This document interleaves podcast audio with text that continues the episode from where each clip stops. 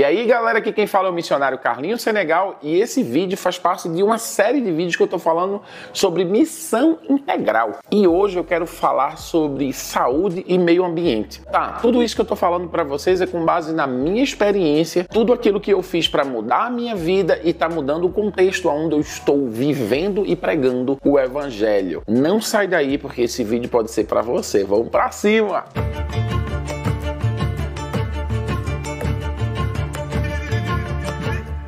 Galera, quando eu cheguei no Senegal, uma das primeiras coisas que mais me incomodou no lugar foi a quantidade de lixo. Muito lixo na rua. A cidade de onde eu venho, Recife, também não é uma cidade muito limpa, é uma cidade que tem muito lixo na rua, mas em Senegal tinha muito lixo na rua. E eu sempre reclamava, ah, tem muito lixo, tem muito isso, tem muito aquilo. Os lixos geram moscas, geram, né, doenças, e isso era muito ruim, a gente vivia adoecendo, tinha muita mosca, e você sabe que quando tem muita mosca, você pode ter né, muitos problemas de saúde. Enfim, eu só reclamava e eu nunca tinha pensado algo em, em nada para poder mudar aquele contexto. Tranquilo, tô reclamando, tô dizendo que tem muita coisa e no ano de 2021, no começo da pandemia, eu estava muito gordo, muito acima do peso e eu perguntei para o meu médico cardiologista o que é que eu deveria fazer para mudar aquela situação. E ele me disse: Olha só, você precisa parar de comer açúcar. E eu disse para ele: as pessoas que podem ter problemas né, em complicação, pegando essa doença né, que está acontecendo aí, ele disse: Olha, pessoas que têm excesso de peso, com certeza vão ter muito mais complicação, porque ela afeta a área respiratória. Eu confesso que eu fiquei morrendo de medo e eu comprei um tênis e comecei a caminhar. Comecei a caminhar 5 km por dia, 8 km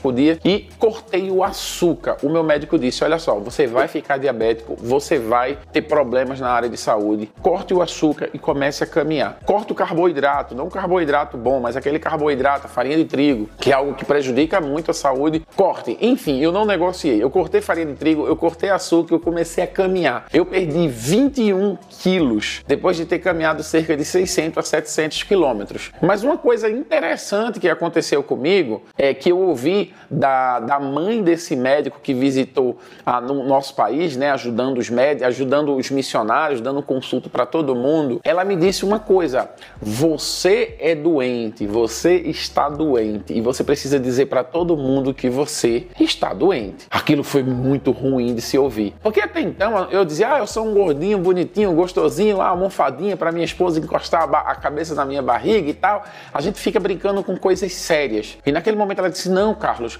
você está adoecendo, você está com problema de pressão, você tá, você pode se tornar um diabético, enfim você está doente. Porque eu sempre que ia na casa das pessoas, eu dizia: ah, ele está oferecendo comida, eu tenho que comer para não ser mal educado. E eu me sabotava, sabe, gente? Eu me sabotava e eu comia muita coisa que eu não deveria comer. Enfim, ela me disse: você precisa avisar para todo mundo que você é doente e você precisa, todo mundo agora precisa respeitar para você. E aí me lembra um versículo de Jesus dizendo para os discípulos, né, enquanto ele estava na casa de Mateus. Ele disse: Eu não vim para os são, eu vim para os doentes. Aquele versículo veio direto na minha cabeça. Beleza. Fui na igreja, no momento que eu ia pregar, peguei o microfone e disse: Gente, eu gostaria que vocês orassem por mim porque eu estou doente e eu preciso de orações. Todo mundo ficou morrendo de medo. Eu disse: Não, calma, eu não posso comer açúcar. E no Senegal tem um chá delicioso chamado ataia. Só que é metade açúcar, metade chá. E eu disse: Eu não vou poder mais tomar ataia porque era quase que ofensa você não tomar o chá na hora do chá. E você não comeu tanto de arroz que se comia na hora do almoço. E eu disse: Eu não vou comer tanto arroz,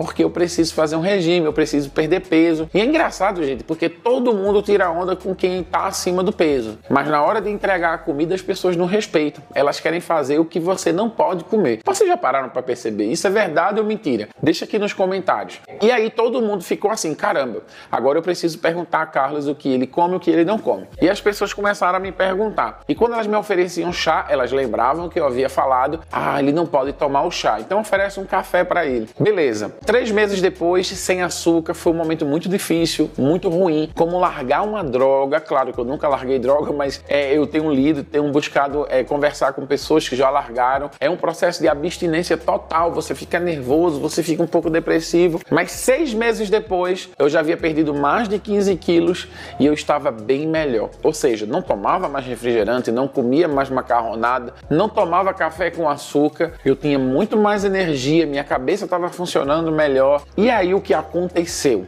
Eu convivo com os meus obreiros, eu convivo com as pessoas que eu trabalho no Senegal. As pessoas começaram a me perguntar o porquê você fez isso, o porquê você não toma mais refrigerante, o porquê você não come mais açúcar. E eu comecei a explicar, né? E aí engraçado, gente, porque nesse processo você começa a ler rótulo, tá?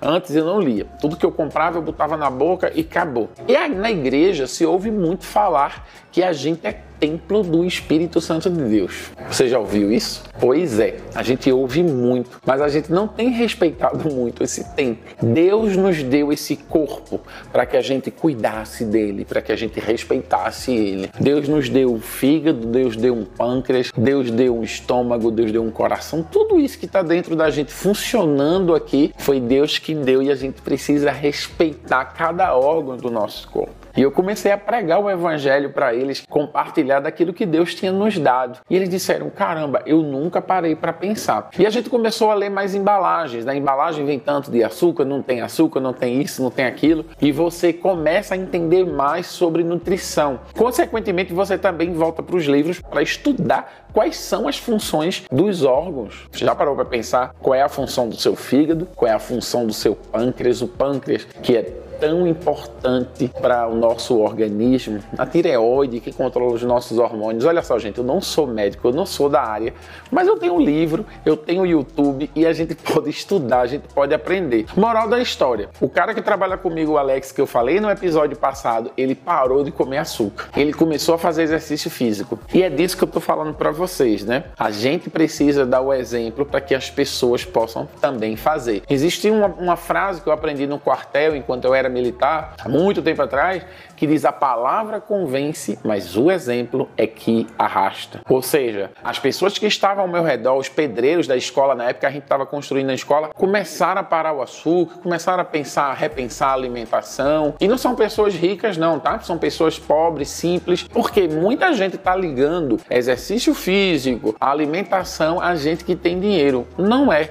Você, inclusive, vai economizar mais dinheiro, porque ovo você pode comer e não é caro, cuscuz você pode comer e não é caro, macaxeira você pode comer e não é caro. Ou seja, a gente acaba gastando muito mais dinheiro comendo besteira e algo que vai prejudicar o nosso organismo. Beleza, depois de toda essa mudança que eu fiz na minha vida, na alimentação, eu percebi uma coisa: o meu lixo ele diminuiu. Por quê? Como eu li as embalagens e eu via que tinha muita coisa nas embalagens que eu não podia comer, eu não comprei mais coisas que tinham embalagens. Eu comecei a comprar mais frutas, mais legumes, mais verduras. E legumes e verduras não produz esse lixo que é tão danoso para o meio ambiente. A gente começa a diminuir o nosso lixo. E eu percebi que aí, Carlinhos, meu filho, Gabriel, que descia o lixo, que o lixo tinha diminuído e a gente estava jogando menos coisa fora, ou seja, a gente estava produzindo menos plástico, menos papelão, menos embalagem. E isso é muito importante para o meio ambiente. Ou seja, veja o ciclo. Eu melhorei a minha alimentação, eu melhorei, mudei o meu estilo de vida, consequentemente, o meio ambiente ele sofre o impacto. Sofrendo o impacto no meio ambiente, eu comecei a perceber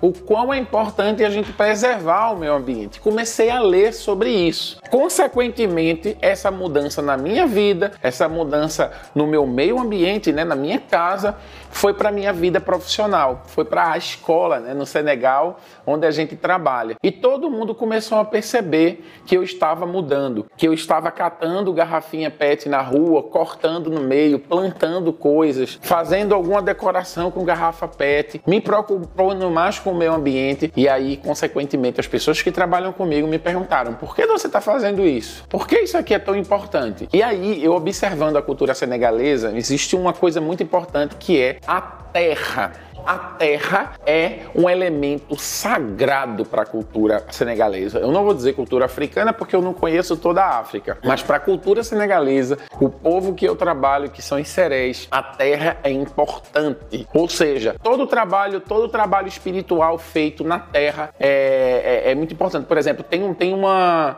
tem algo que é feito lá, um juramento lá na cultura onde eu trabalho, que ele pega a terra e põe na boca. Se você pega a terra e você põe na boca a terra, você está fazendo um juramento de vida ou de morte. Se você mentir, se você não cumprir com a sua palavra, você morre. É, por exemplo, quando você pisa com os seus pés na terra, e se alguém pega aquela terra por onde você pisou, ele faz uma feitiçaria contra você, você pode morrer. Ou seja, a terra é importante. Por exemplo, é, eu, eu trabalho numa vila de agricultores. Quem não trabalha com terra não é digno de ser enterrado na terra. Isso é cultura local. Ou seja, só pode ser enterrado na terra quem trabalha com a terra. Ou seja, a terra é sagrado para aquela comunidade. E aí eu trouxe esse elemento da cultura para falar sobre o meio ambiente. Eu disse, olha só, se a terra é tão sagrada, se a terra é tão importante e é importante de fato e é sagrada, por que a gente está contaminando a nossa terra? E eu comecei a falar a quantidade de tempo que um plástico desse leva para se degradar na terra, a quantidade do lixo, quais são os problemas, o que pode estar tá prejudicando né,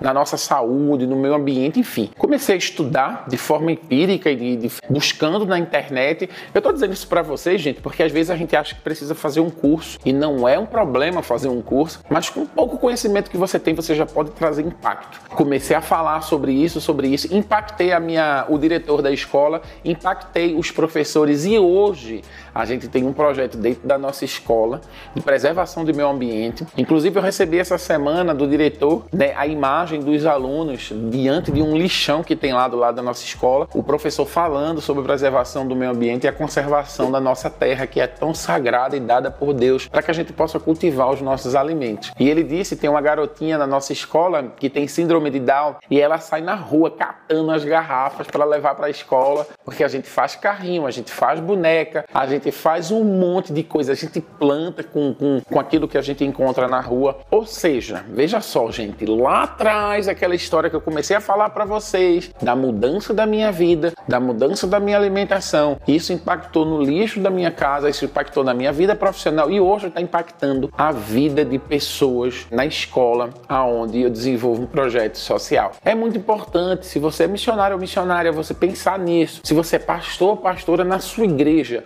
pare de comprar copo, copo descartável, pelo amor de Deus. Peçam com que as pessoas tragam seus copos de casa. Vocês lembram na época que a gente era criança que tinha um copo feito uma sanfoninha? Hoje todo mundo tá na moda ter a sua garrafinha importada. Pois é, a gente pode aderir também a essa modinha e parar de usar copo descartável. Ah, Carlinhos, isso não vai mudar o todo, mas vai mudar o, a sua igreja, vai mudar, vai mudar algo onde você está. É muito importante que cada um faça a sua parte, transformando a sua vida. Você transforma as pessoas que estão ao seu redor. Então, se você é líder de algum projeto social, de alguma igreja, está vendo esse vídeo, mude a sua vida, porque mudando a sua vida você vai mudar o seu entorno. É muito importante falar sobre esses temas porque a missão ela é integral. Ela não pode só falar sobre um determinado paraíso que está longe só quando a gente morrer, quando a gente se encontrar com Deus. Não. O paraíso começa aqui, a salvação começa aqui e a mudança de vida, a metanoia, né, em grego quer dizer mudança de mente, também começa aqui. A gente precisa mudar os nossos hábitos, a gente precisa mudar o nosso estilo de vida e a gente precisa preservar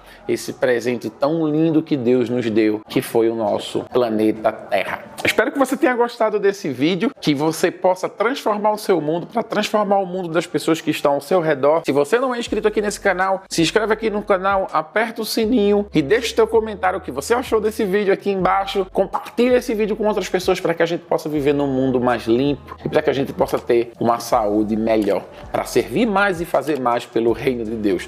Um beijo e até a próxima.